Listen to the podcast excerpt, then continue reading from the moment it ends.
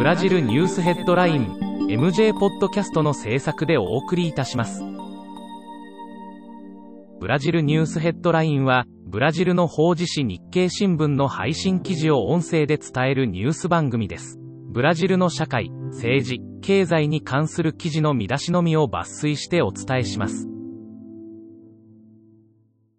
1月18日のニュースです。16日、ザンベッリカギが新型コロナウイルスの治療薬としてクロロキンを紹介する投稿をツイッター上で行い、ツイッター社から虚偽の情報と指定される処分を受けた。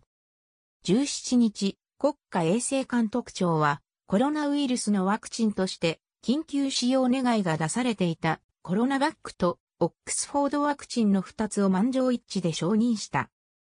大学入試等に用いられる国家高等教育試験エネンが行われた。コロナの影響で初日の危険率が51.5%という異例の数字を記録した。18日、コロナ感染者が850万人、死者が21万人を超えることが必至であると、現地紙が報じた。